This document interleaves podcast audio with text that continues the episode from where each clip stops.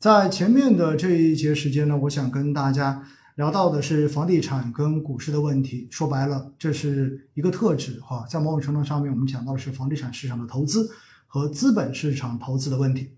实际上，关于这个问题呢，我相信如果是一直有关注我节目的朋友们，应该非常清楚我自己的观点。那么就是我肯定是认为中国房地产的黄金投资期已经过去了。那么未来更值得去选择的肯定是资本市场，这是我一直以来的一个观点哈。当然说到这个话题呢，肯定有人是不信的。为什么呢？我这里啊特意找了一些数据跟大家稍微的通报一下啊。实际上今年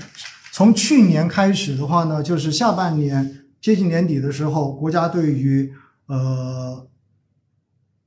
呃，稍等啊，国国家对于房地产的这种调控已经早就趋严了，但是的话呢，我们可以看到非常清楚的就是，实际上今年上半年很多地方的房价在不断的控制的情况之下，仍然有比较明显的这种上涨哈，所以到最后可能大家一点都不认为说房子价格、房子不适合投资，似似乎已经成为了一种共识。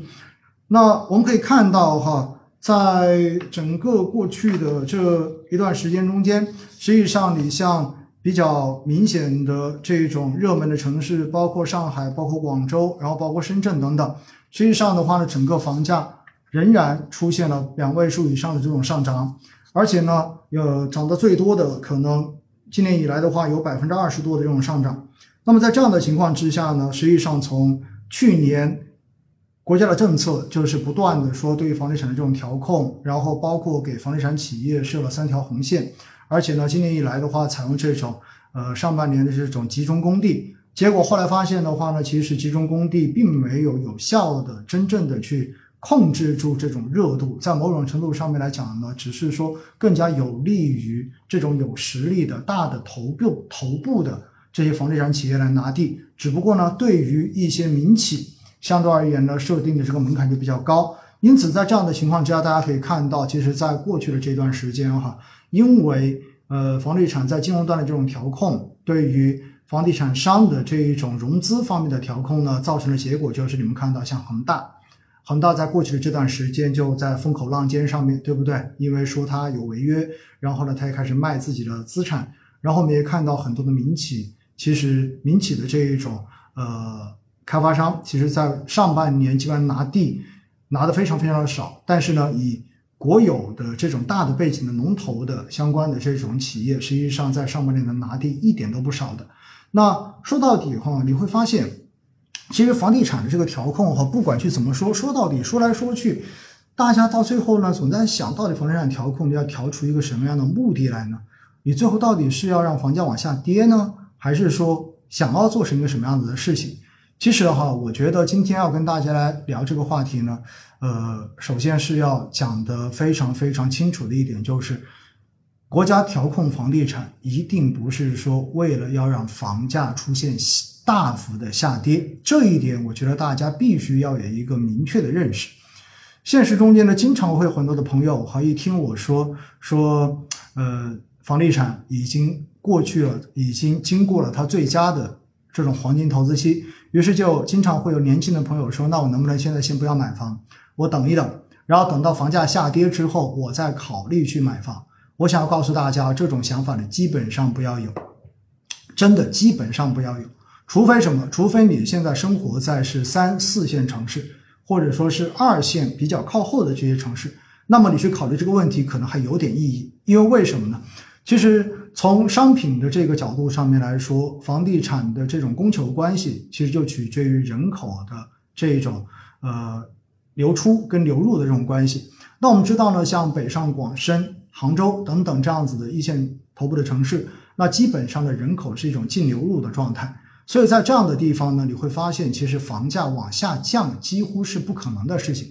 只不过呢，通过调控的方式，让房价不要非理性的上涨，或者说涨得过快。这可能才是最关键的调控的目标，但是呢，对于三四线城市来说，哈，因为人口是净流出的，并且我们也知道，在第七次人口普查的这个结果出来之后，大家都看得非常的清楚。那么就是我们看到，呃，新生儿的这种出出生率是大幅的不达预期的。所以在这样的情况之下呢，国家才会出台一系列的政策，然后希望大家能够去生三胎，对不对？那不可否认的就是呢，在三四线城市，不管你怎么生，到最后这些孩子还是会继续的往一线、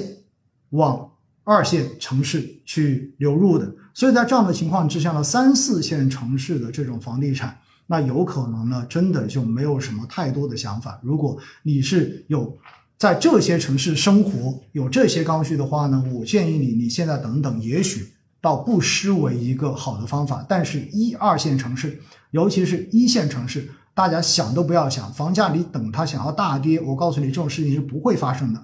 其实呢，在昨天哈，我不知道大家有没有看一则新闻，就是说，在国内已经有一个城市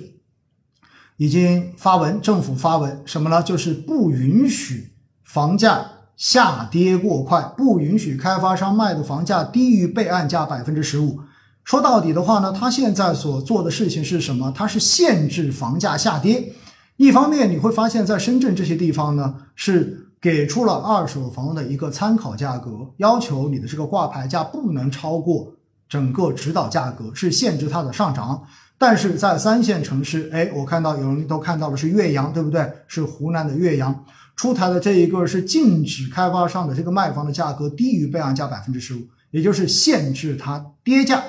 所以在这样的情况之下，其实大家有没有发现，就陷入到了一个情况：到底政府调控房价，对于政府来说，对于整个金融系统来说，到底是最害怕房价下跌，还是最害最害怕房价上涨？